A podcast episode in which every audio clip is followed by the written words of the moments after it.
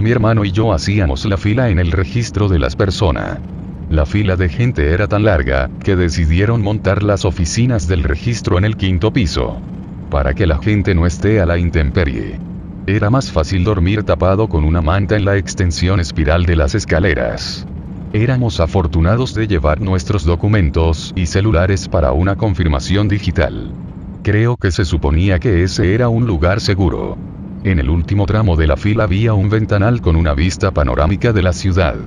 Una idea me daba vuelta por la cabeza. ¿Qué carajo más quieren?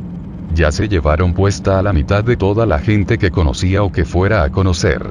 Mientras esa idea se telegrafiaba palabra por palabra.